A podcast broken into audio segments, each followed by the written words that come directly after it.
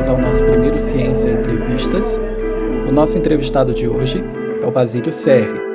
Ele é capixaba de Linhares, tem 27 anos e é biólogo trabalhando com fisiologia tal. Bem-vindo, Basílio. Oi, obrigado, Gabriel. Então, a intenção aqui no nosso podcast é fazer cinco perguntas base, que são feitas para todos os convidados, e as outras perguntas que vão surgindo em decorrência dessa pergunta são exclusivas de cada um. Você já recebeu essas perguntas antes, então vamos começar. Como você chegou à ciência, Basílio? Então, eu terminei a minha meu ensino médio em 2012 e é, a nossa geração ela foi uma geração muito pressionada a fazer um curso superior. E como a maior parte da geração, eu sofri muita pressão da escola, da família para fazer um curso superior, e eu comecei a ver alguns cursos que eu me interessava. Eu fui uma criança que eu fui criado na roça, então eu cresci no interior mesmo. Então eu sempre tive muito contato com a natureza, eu sempre fui muito curioso e eu queria fazer alguma faculdade que eu pudesse trabalhar assim com a natureza. Enfim, eu fiz o vestibular. Na época que eu fiz o vestibular, não existia, não tinha assim o SISU da maneira que ele é hoje. Então eu fiz os vestibulares da própria universidade. Acabou que eu passei um vestibul no vestibular da Universidade Federal do Espírito Santo para um curso de zootecnia, que, que era um assim que eu não queria mesmo. E eu passei com bolsa para uma, uma, uma faculdade particular da minha cidade. E eu parei para pensar, e na época minha família não tinha muitas condições de me manter fora, porque era no sul do estado, assim, no extremo sul do estado, bem longe da minha cidade. E a faculdade que eu passei, ela era, tipo, 10 minutos da minha casa. Então eu não teria, a minha família, né, não teria gastos, eu estaria dentro da minha casa. Eu tô fazendo essa introdução só para deixar bem contextualizado. Comecei a fazer meu curso e por e por vir de uma faculdade particular, é, não sei se a maioria das pessoas que, que estão nos escutando sabe, mas faculdades particulares, elas não têm o intuito de fazer pesquisa. Elas são exclusivamente voltadas para o ensino. A, já as públicas, elas, sim, têm a pesquisa e o ensino. Eles andam juntos, né? Eu sempre... Eu, o meu maior sonho sempre foi ser cientista, sempre foi ser pesquisador. Então, eu, eu estava numa faculdade de biologia, nenhuma, nenhuma instituição que não fazia pesquisa. E eu falei assim, não, eu tenho que buscar alguma coisa fora. Só que eu comecei, eu ganhei a bolsa para um curso de licenciatura, isso em 2013. Falei, Mas vou fazer. Eu acho que a gente entrou na faculdade no mesmo ano, eu também entrei em 2013. Só que aí vai ter um plot agora. Fiz, fiz um ano de licenciatura e me identifiquei zero. Não gostei, a gente fez muitas práticas em escola, muitas intervenções em escolas e eu, assim, não me identifiquei mesmo. Conversei com o meu coordenador, conversei com é, a administração da faculdade e eles conseguiram transferir minha bolsa para o bacharelado. Então, em 2014, eu comecei o bacharelado. Como eu tinha feito. Essa universidade um... privada da sua cidade. Isso, na mesma instituição. Então, você fez biologia bacharel. Isso, hoje eu sou formado em bacharelado. Entendi. Mas o que que você não gostou da licenciatura? Porque eu vejo, eh, até da minha própria formação mesmo, que a licenciatura é assim, todo mundo Uhum. entra estranhando. E aí, a partir de algum momento que vira a chave, assim, ou a pessoa segue naquilo ali e adora, ou então pensa: "Meu Deus, eu não aguento um dia mais disso". Então eu sou uma pessoa que eu tenho, eu até faço terapia para tratar isso, mas eu tenho pouca paciência, eu não tenho muita paciência. E quando eu me vi dentro de uma turma com 40 alunos falando alto, eu tendo que disputar tom de voz com o aluno, eu falei, não, gente. Aí, no primeiro momento, eu até conversei com a minha professora que da, da disciplina de práticas pedagógicas, ela falou, ah, Basílio, talvez você se assustou com o primeiro contato. Só que, tipo, isso não. Eu continuei durante um ano fazendo e eu falei, não, não é para mim. Fora a questão da. Eu não me identificava com aquelas com as questões pedagógicas, eu não me via fazendo aquilo. Apesar de muita gente falar que eu tenho didática. Mas eu sempre falo, não, nada exclui é, a possibilidade de eu ser um professor. Porém, eu quero ser um professor universitário, que sim, que o público é né? diferente. Isso, o público é diferente. É, o nível que eu vou estar ensinando a essas pessoas é diferente, que eu posso pegar umas abordagens mais técnicas, mais práticas, mais aplicadas, que é o que eu gosto. De ensinar, porém aplicando aquilo que eu, que eu estou trabalhando, que os alunos estão trabalhando. Não que eu não possa fazer isso no ensino básico. Aliás, a gente deve fazer isso no ensino básico. Porém, eu não tenho essa identificação, igual muitas pessoas têm, e eu acho incrível, inclusive. Mas Enfim. esse estágio que você fez foi na rede pública da sua cidade? Foi, não, na verdade não era um estágio, era uma disciplina. É, aqui na licenciatura, a gente, eu acho que toda licenciatura tem a gente, uma disciplina que chama práticas pedagógicas, que durante essa prática é, nós tínhamos que desenvolver três projetos dentro do semestre em escolas diferentes, em turnos diferentes e com abordagens diferentes. Entendi, é porque isso já faz parte da, da parte prática da licenciatura que Alguns chamam de estágio, para algumas, algumas outras instituições tem outros nomes.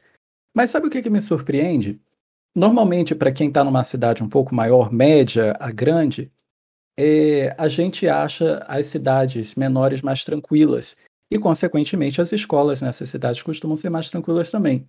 Então, você achou as crianças péssimas?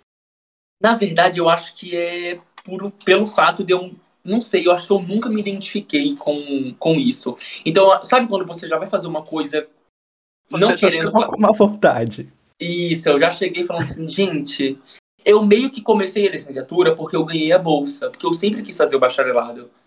Entendi. Eu comecei porque, como a bolsa estava vinculada, eu falei, ah, eu não vou perder essa bolsa de 70%. Só que depois eu consegui transferir ela no próximo ano, né?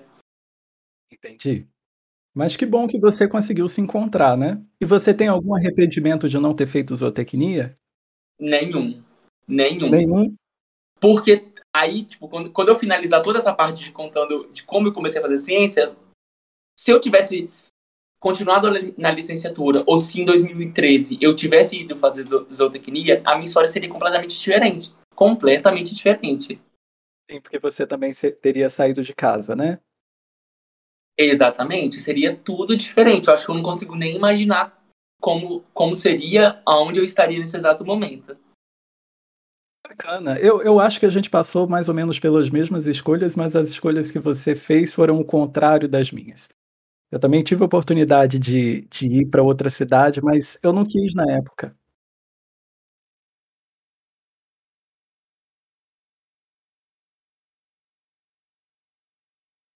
Não, aí é, continuando, né? Passei para o bacharelado em 2014. E como eu tinha feito um ano de biologia, por ser licenciatura, eu tive as disciplinas práticas, mas eu tive as disciplinas de biologia.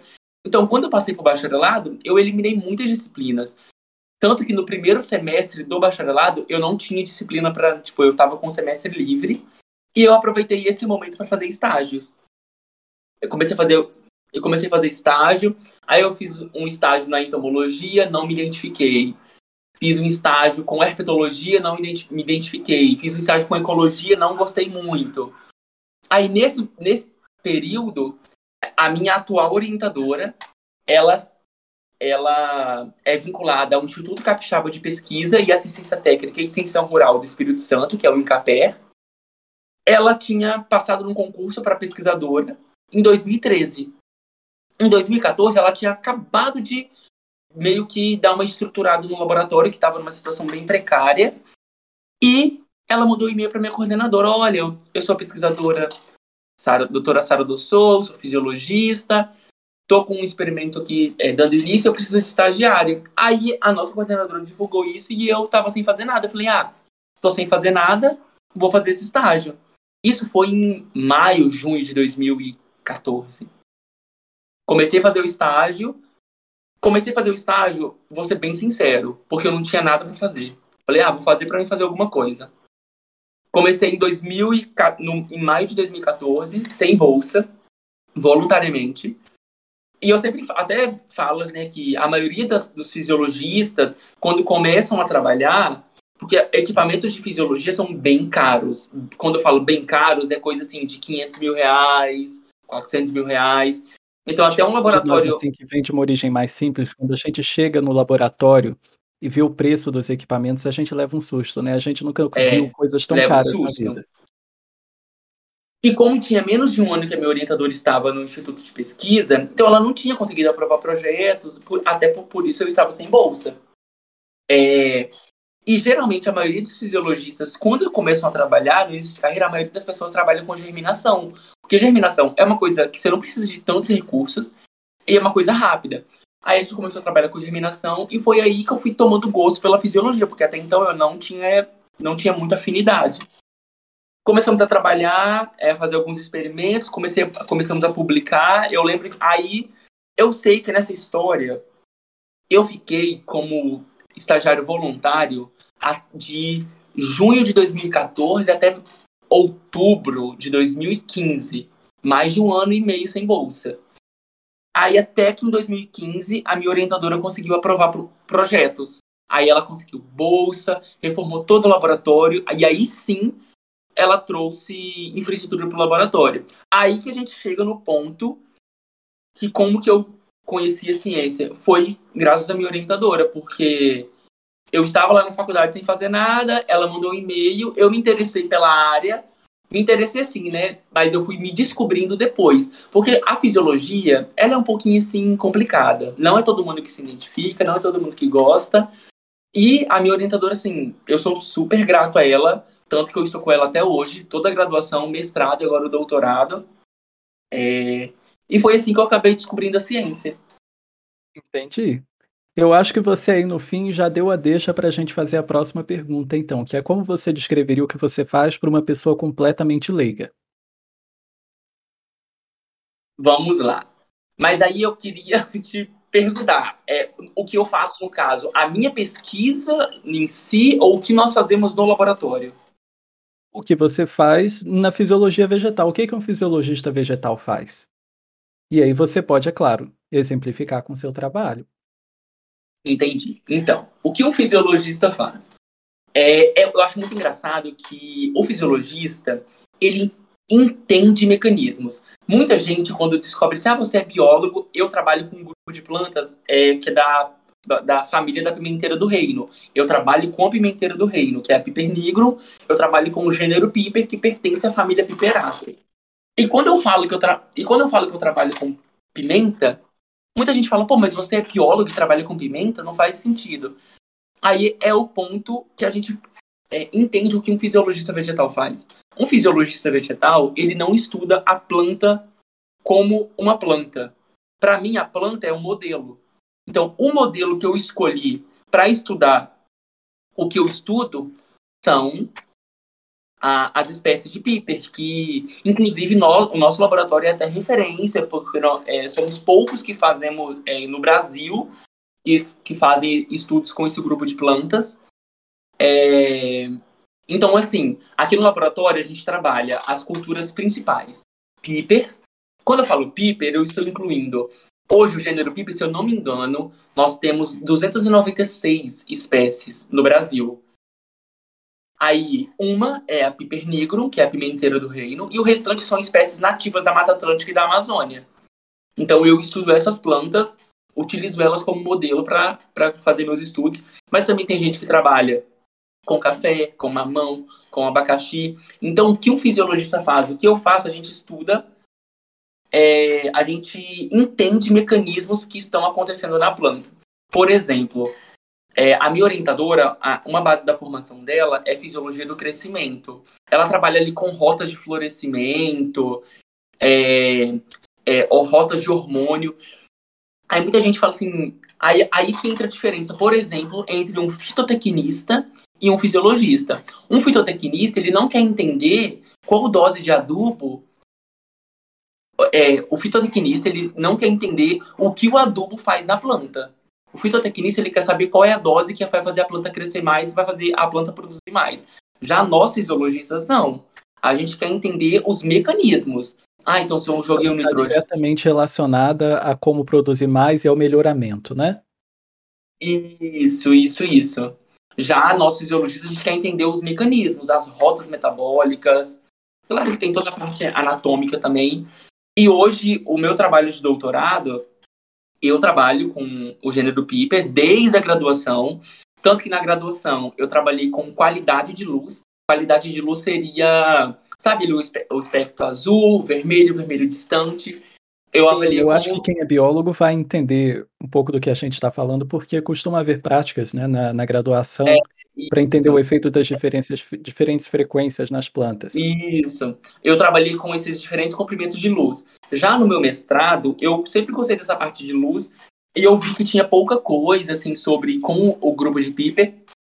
Aí eu, no meu mestrado eu estudei a questão da intensidade da radiação solar. Aí eu eu trabalhei com a planta em diversos estratos de luz diferentes. E no, aí no doutorado, o doutorado tem que ser uma coisa mais.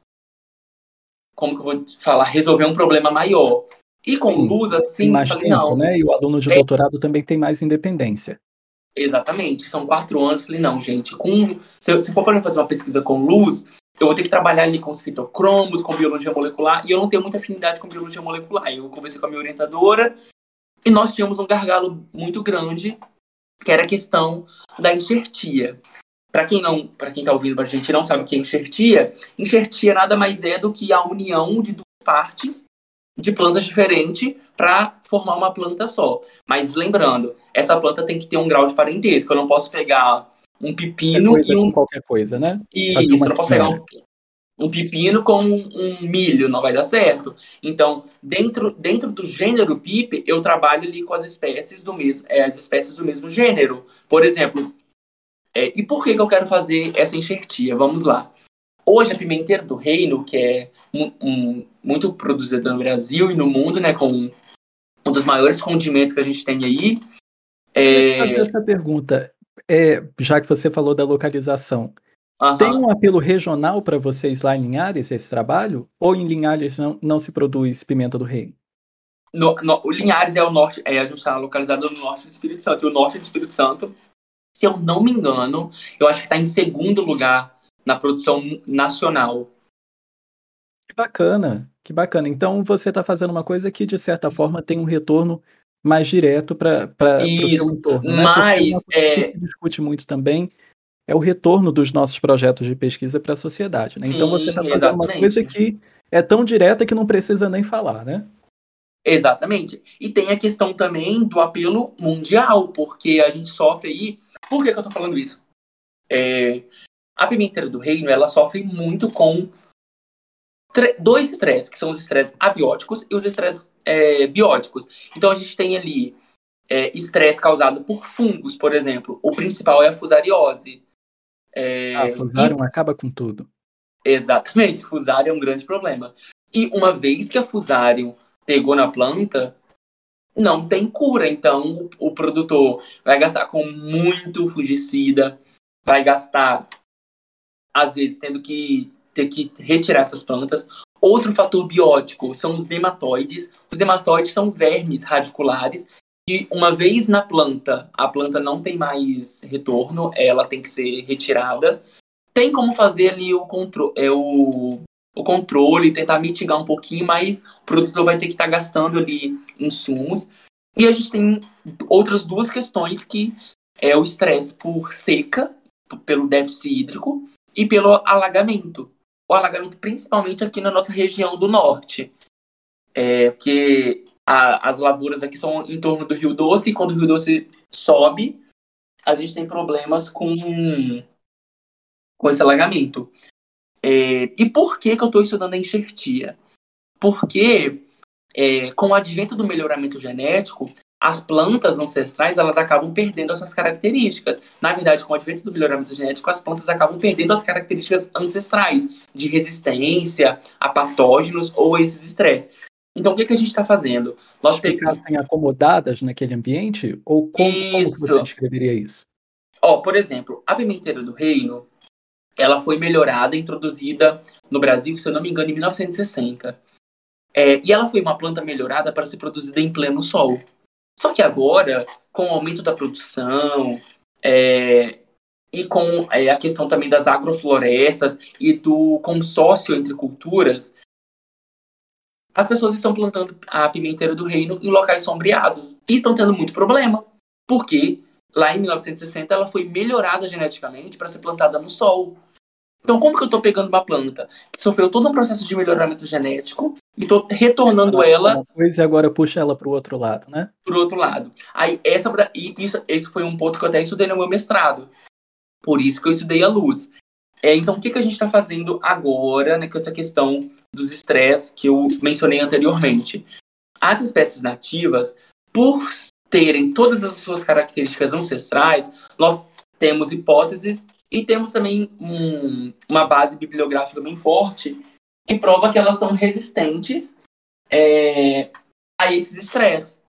Que elas são resistentes ali à fusariose e a esses estresses ambientais. E, não sei se você percebeu, que está nos ouvindo percebeu, que tu, todos esses estresses que eu falei para vocês, fusariose, nematóide, seca, alagamento, eles atacam um ponto específico da planta, que é o sistema radicular. Então, o que, que a gente está fazendo? A gente está pegando essas plantas nativas, usando elas como porta-enxerto ou como cavalo. Então, parte, a raiz dessas plantas nativas com características ancestrais vai ficar ali no solo. E a parte de cima, que seria a copa ou o enxerto, está sendo da pimenta, da pimenta do reino, da, do pipernigro que seria o que tem interesse comercial para os produtores, no caso, né? Entendi. Então essas outras espécies nativas, você que está na área acha que elas não têm interesse comercial, não têm esse potencial para porque hoje em dia tem muito essa questão do orgânico e do, do local, né? Uhum. Você acha que essas outras espécies não têm esse potencial? Elas não têm potencial para condimento mas elas, hum. mas elas têm, têm potencial e são muito utilizadas na indústria farmacêutica e na indústria é, de agroquímica, porque é, elas têm os extratos naturais, né? Os extratos, os compostos secundários delas são assim fenomenais. Tanto que muito, eu tava, eu até fiquei surpreso que eu estava fazendo uma revisão de literatura, literatura esses dias. Eu achei que é, eu sempre tinha achado que, que os compostos secundários delas eram utilizados para é, anti, é, antibacteriano, antifugicida, mas essas coisas assim de micro-organismos. E eu achei dois artigos é, falando que, inclusive, estão abertos aqui, que eu estava lendo eles. Um falando. Você é aquele tipo de pessoa que tem milhares de abas abertas? Sim, é porque aqui no laboratório a gente tem o costume de fazer fichamento. Então toda semana a gente tem que fazer uma revisão sobre o, no... sobre o assunto que a gente trabalha para ir adicionando ao nosso fichamento. Aí eu acabei achando. É, a... Provavelmente, a... quando você for fazer a sua tese, quando você fez a sua dissertação, você só foi pegando trechos, né? Isso, é pra, exatamente para isso que a gente faz. Porque a gente. bacana para quem está nos ouvindo. Quando a gente faz um. Por exemplo, você vai salvando artigo no seu computador, aí você salva 10 artigos sobre um assunto X. Só que um artigo, ele não fala de todo o tema. Então, até você abrir 10 artigos para achar uma coisa que você quer, você perde muito tempo e acaba não baixando esses artigos ou perdendo no computador.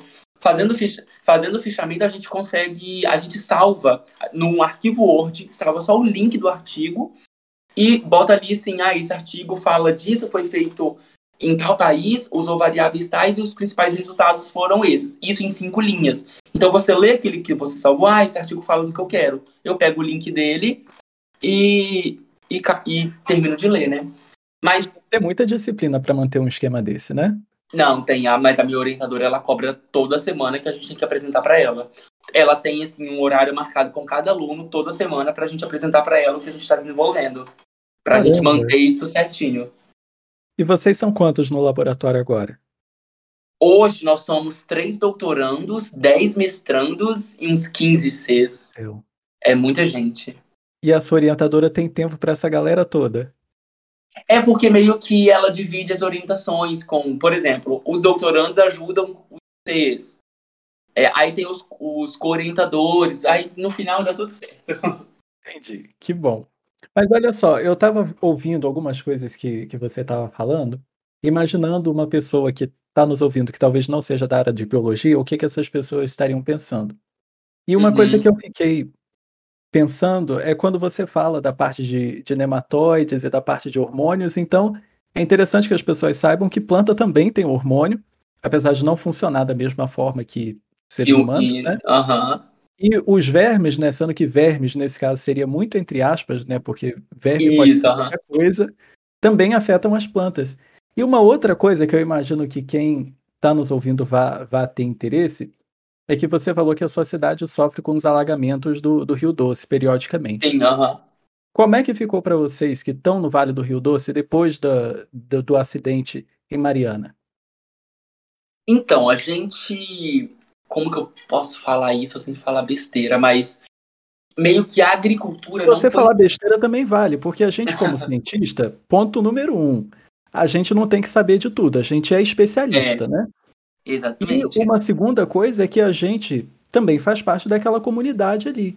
Então, mesmo que uma coisa não seja uma opinião muito bem fundada, a gente está vendo os efeitos disso hoje em dia, né?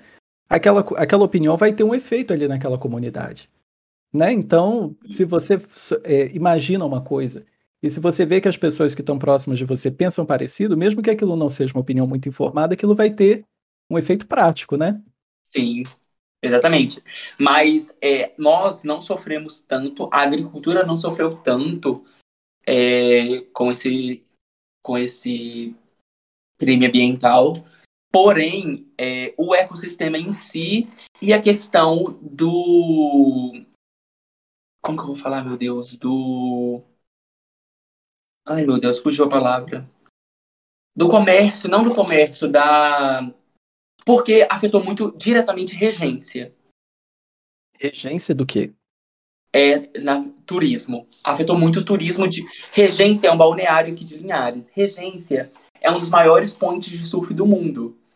É, tem eventos de surf aqui hum, bem grandes, na verdade tinham, né? E outra coisa é que a vila de Regência era assim, 90% das pessoas eram pescadores. Entendi. Então você acha que afetou mais quem estava dependendo dos serviços relacionados à água, né? Afetou diretamente. Afetou, sim, diretamente. Tanto que muita gente, muita gente fechou tudo que tinha lá. É, vendeu casa e se mudou para outro lugar. Teve que achar outra coisa para fazer. E, tipo assim, tinha famílias que viviam da pesca há 50 anos. E do nada, eles não podem mais pescar. Então, além de ter afetado toda ali, toda a fauna marinha e toda a fauna costeira que dependia do, do Rio Doce para alguma coisa, né? E mas foi mais isso. É, nós, assim, não sofremos tanto diretamente esse impacto. Mas ali o pessoal mais que trabalhava com turismo e com pesca sofreu bastante. E outra coisa que, que influenciou foi a questão do, do, do aporte de substrato que ficou dentro do Rio Doce, que com certeza favorece os alagamentos, né? Tanto que hoje em dia, qualquer chuvinha que dá. Verdade.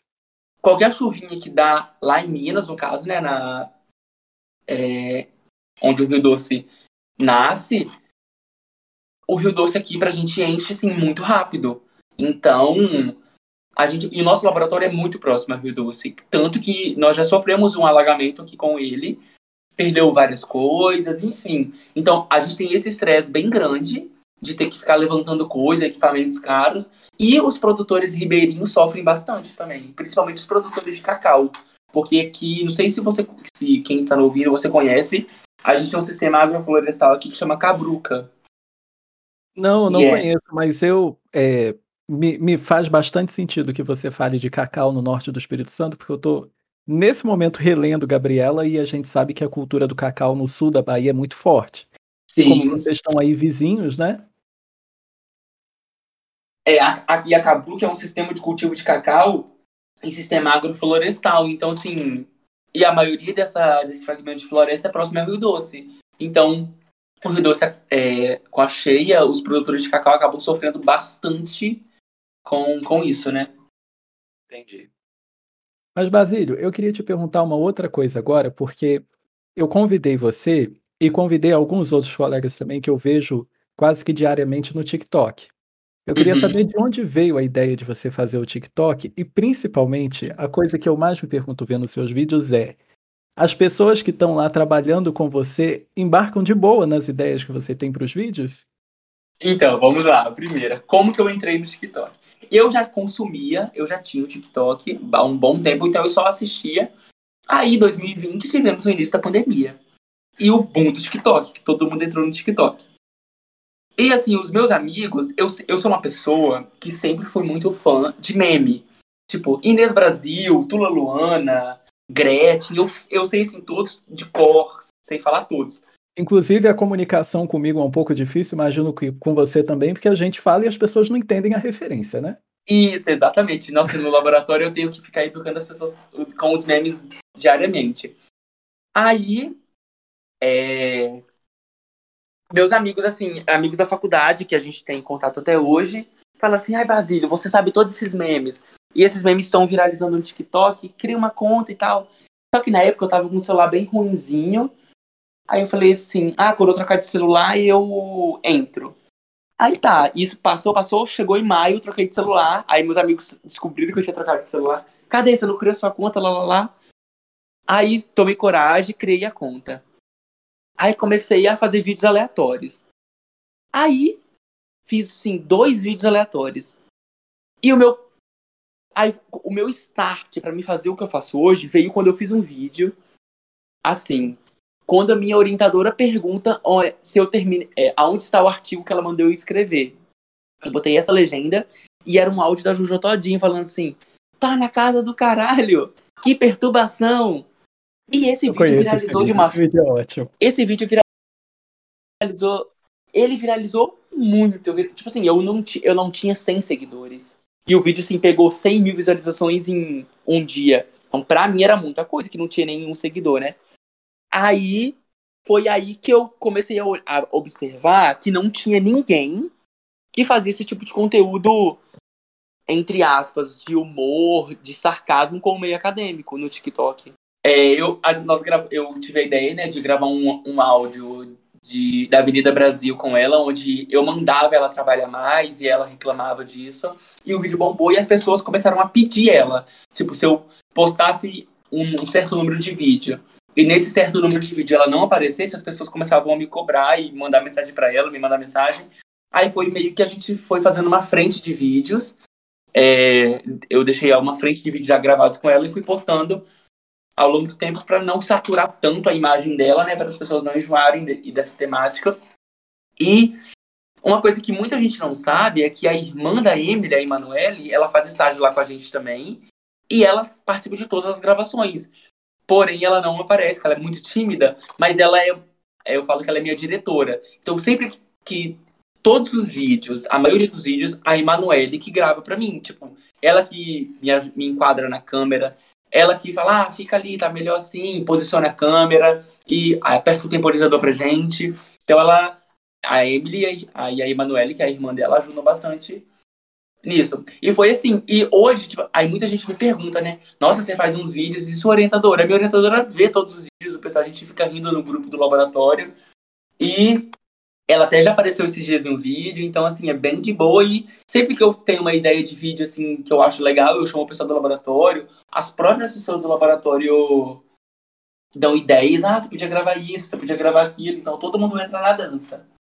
Que bom, que bom. Eu acho que realmente as pessoas que vêm a gente que está tão acostumado com esse, com esse cotidiano no laboratório, a gente fica pensando, meu Deus, o que, que a chefe dele pensa? Mas se ela tá de boa, então tá de boa, né?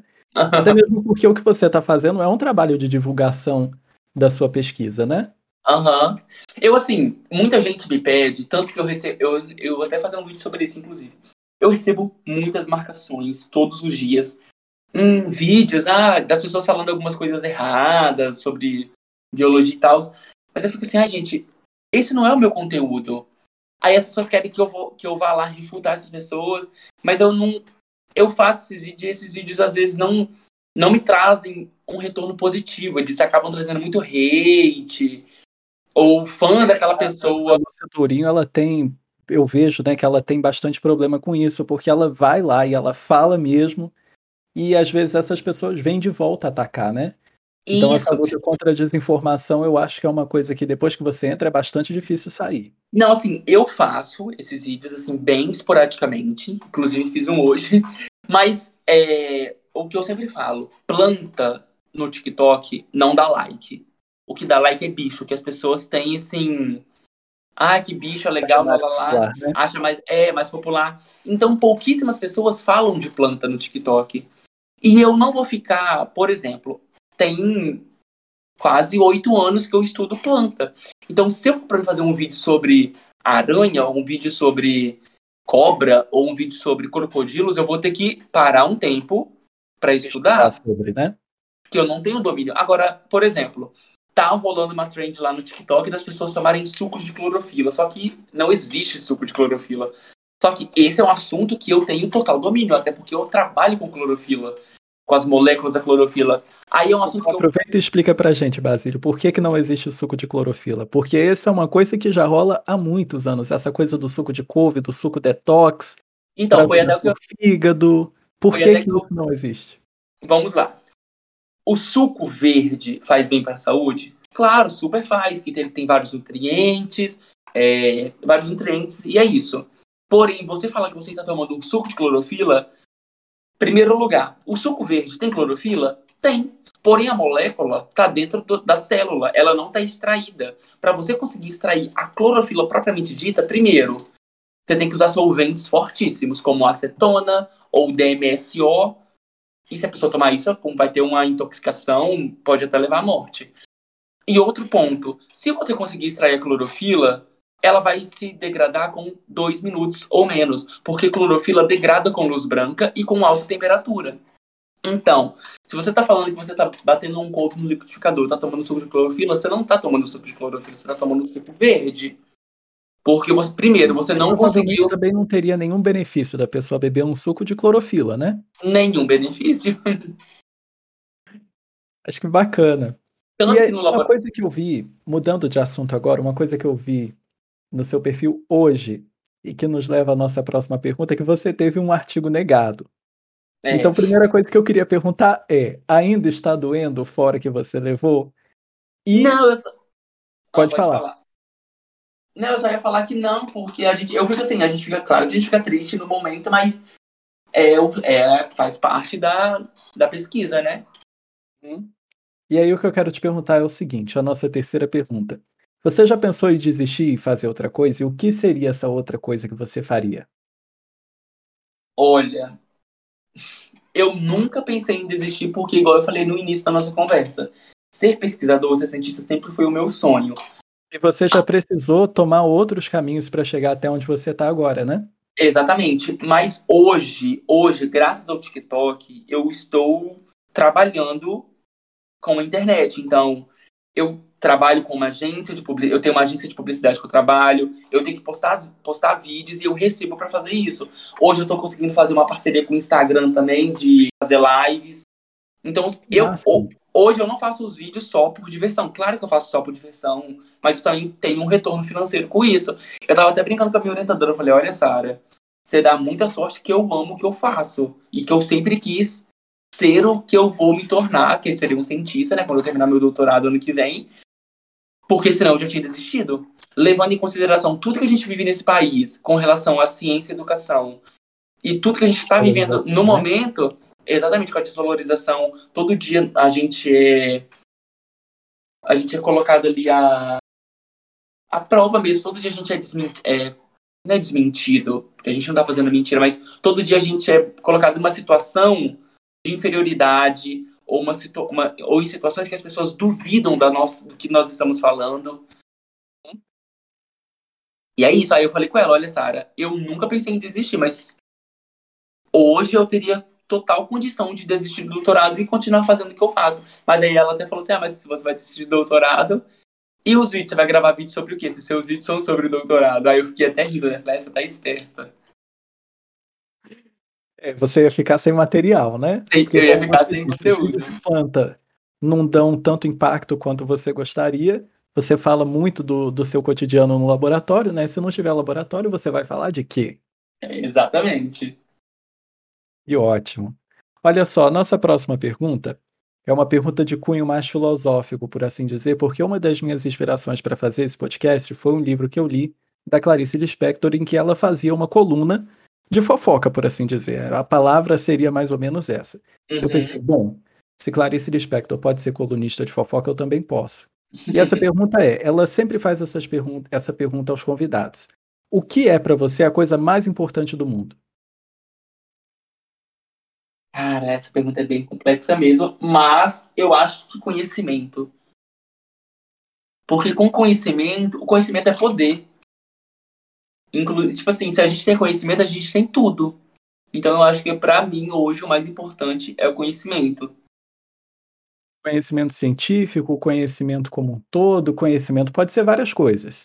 Eu acho que conhecimento como um todo. Porque se eu falar conhecimento científico, eu vou estar acabando sendo bem elitista, porque não é todo mundo que tem acesso a, a essas coisas. E até emendando uma coisa nesse assunto que do conhecimento, um, um dos motivos que eu não faço tantos vídeos falando sobre o que eu faço ou falando sobre fisiologia, porque querendo ou não, a fisiologia é um assunto bem assim pesado e eu tenho muito medo da linguagem que eu uso quando eu vou fazer vídeos desse tipo, porque não é todo mundo que tá me ouvindo ali que tá entendendo o que eu tô falando.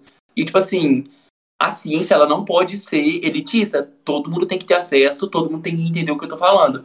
Então, quando eu então eu prezo muito por isso. Prezo muito por conhecimento, por, por levar é, conhecimento de qualidade, conhecimento correto, e que todo mundo que vai estar me ouvindo entenda o que eu estou falando. Sim. E de qualquer forma, conhecendo o seu conteúdo como eu conheço, eu sei que você também cobre essa parte mais específica porque você faz os vídeos e você faz as lives que você responde, responde várias dúvidas das pessoas, uhum, né? Exatamente. Então, o seu vídeo, de certa forma, para quem é da área de ciência, acaba funcionando como um clickbait, né? Porque a pessoa vê o seu vídeo quando você estiver fazendo a live a pessoa vai ver também. É, exatamente. Entendi. E, é... e uma coisa. Pode falar. Eu falar que uma coisa legal é que hoje, assim, eu trabalho com duas plataformas, que é o TikTok e o Instagram. Uhum. E se você pegar as coisas que eu falo no TikTok e as coisas que eu falo no Instagram são completamente diferentes. Até porque o público é completamente diferente.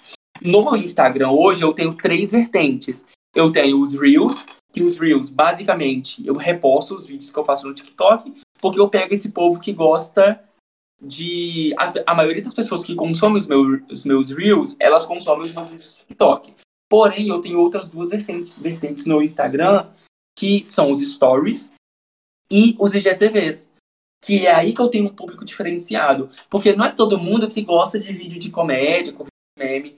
Só que aí eu consigo a, a, é, abraçar esse, esse público falando de coisas mais sérias, assim. Eu sempre abro caixinha de perguntas para as pessoas tirarem dúvidas. E eu recebo muita perguntinha assim, ah, como que eu faço para iniciar uma, começar uma iniciação científica? Ou como que eu faço para iniciar a carreira acadêmica? E eu levo esses conteúdos para o GTV, por exemplo, falando já como que eu publico meu artigo, ou é, como que, que um pós-graduando tem salário. Eu levo essas questões um pouquinho mais sérias para o IGTV. Você também recebe muita pergunta fora de tópico, Basílio, porque você posta um biscoito aqui e ali, né? Sim, recebo. Então, é... eu vou ser bem sincero com você, Gabriel. Não é todo dia que eu quero fazer vídeo sobre o que eu faço. Hoje em dia, eu faço, vou ser bem sincero mesmo. Eu faço, continuo fazendo sobre o que eu, tipo assim, é, vídeos de, com o laboratório e tal, porque eu meio que tenho uma, entre aspas, né? Foi o que me fez crescer. Mas eu gosto de. É porque tem um ponto que eu até falei no meu IGTV esses dias. Às vezes a gente posta um vídeo biscoitando, é uma foto biscoitando, e a pessoa, nossa, você faz doutorado e faz essas coisas. Eu falo assim, gente, não é porque eu faço doutorado, não é porque eu sou cientista que eu sou diferente de qualquer outro tipo de pessoa. Esse é eu até fiz o ponto desse podcast. Eu até fiz um vídeo sobre isso. Que cientista tem cara? Sobre os estereótipos que muita gente acha que ah, você é cientista, você tem que. Não pode falar com qualquer. Assim, entre muitas aspas, com qualquer pessoa, você tem que falar com pessoas que tenham um intelecto acima, sabe? E não é assim. A gente tem que. Gente, nós somos seres humanos. Aí eu sempre falo: eu não vivo para a ciência. Eu vivo a ciência. Eu vivo ali junto com ela. Eu não vivo em função dela. Vai ter momento que o Basílio cientista vai estar desligado e eu vou estar sendo Basílio otaku. Eu assisto 500 tipos de anime, leio meus mangás, assisto série, assisto filme. Eu não sou cientista o tempo todo. E então, aí isso... cientista é o que você faz, né? Oi? Cientista é o que você faz. Você acredita é. que existe essa divisão da, do trabalho e da pessoa, né? Porque tem algumas pessoas que misturam as coisas. Até é. mesmo porque eu entendo essas pessoas que misturam, Porque você falou isso e para mim também acontece, a gente normalmente entra nessa área por uma vivência pessoal, né? Exatamente. Mas que bom que você faz essa separação, então. E assim, esse eu... assédio que vem dessas mensagens já chegaram a te incomodar de alguma forma ou você tem lidado com isso numa boa? Não, eu, olha, tanta coisa de assédio ou hate, eu assim, eu, eu sou uma pessoa bem de boas, assim, eu ignoro, eu apago, bloqueio as pessoas. Assim, eu, eu, eu lido bem com isso. Claro que tem mensagem que você recebe que você fica assim, poxa, por que, que eu tô recebendo essas mensagens? Mas aí você vai ver o perfil da pessoa, não tem foto, fala, essa pessoa só criou isso aqui pra deixa lá ódio mesmo. Aí eu sempre boto assim na ponta do lápis. Tá, eu tô recebendo duas mensagens de hate, mas eu recebo 200 de pessoas que, ai, ah, muito obrigado, você me ajudou, ah, me deu um caminho, eu vi que não era isso que eu queria, não, que eu, eu sabe? Então, isso então acaba você tá fazendo o balanço e tá saindo com saldo positivo, né? Com saldo positivo, exatamente. Que bom, Basílio, que bom. Olha, você já deixou a deixa. Você está sendo entrevistado muito fácil, porque você já deixa uh, um, uma pontinha para eu fazer a próxima pergunta na sua resposta. a, última respo a última pergunta desse podcast é pedindo para que você faça para os nossos convidados fazerem uma recomendação a quem está nos ouvindo. Então, assim, o que, é que você acha que é uma coisa que você gosta e que não, não tem pessoas suficientes que, que conhecem isso? Tal relacionado, por exemplo, ao seu gosto por anime, Olha, pode ser qualquer coisa. Pode ser qualquer coisa. Ó, um perfil, vou falar assim um pouquinho de ciência agora, um perfil que todo mundo tem que conhecer no TikTok, no Instagram, da doutora Ana Lúcia Tourinho, que eu acho os, os, vídeos, os vídeos dela incríveis. Sim, ela vai ser uma das nossas convidadas. Ah, então, pessoal, vocês escutem aqui que ela vale a pena. Eu morro de rir com os vídeos dela, assim, quando ela tenta, quando ela faz a parte meio que debochando dos hates que ela recebe. Ó, oh, mas eu vou falar de uma coisa assim, nada a ver com ciência, mas é o que eu. Minha, é a minha terapia. Isso mesmo, é completamente livre. É a minha terapia diária. Chama. É um canal no YouTube que chama Canal. Deixa eu só confirmar aqui se é canal da Babi ou canal Babi. Canal da Babi. Não, canal Babi no YouTube. Canal Davi ou da Bi? Canal Babi. Canal Babi. E de Isso. que que fala esse canal? É um canal de uma confeiteira. Uhum. Só, que, só que, assim, ela me ganhou porque ela vai fazendo bolo e ela vai contando histórias.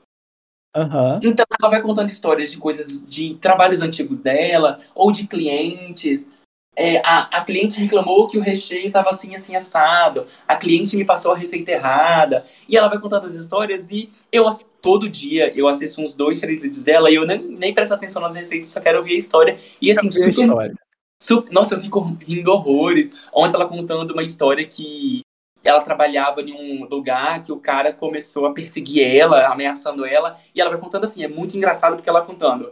Ah, que o cara tava me perseguindo, me ameaçou de morte, e ela tava fazendo um bolo de Nutella. Aí lá, ah, o cara começou a me perseguir, eu tive que fazer um BO. Aí você pega a Nutella, pessoal, e coloca aqui no bolo e cobre com o leitinho. Cobriu com o leitinho, minha Nossa, filha... Você... entre a receita e a história que ela tá contando. Isso, e, mas ela faz isso de uma forma tão natural, que assim, você fica preso, que acaba que você vai aprendendo as receitas e você vai se distraindo e rindo com as histórias. Assim, é, é a... eu descobri esse canal tem um mês, mais ou menos que inclusive foi uma recomendação de um podcast que eu escuto. E eu falei assim, ah, deixa eu dar uma olhada nisso. E é muito legal, muito, muito legal, assim, é a minha terapia diária.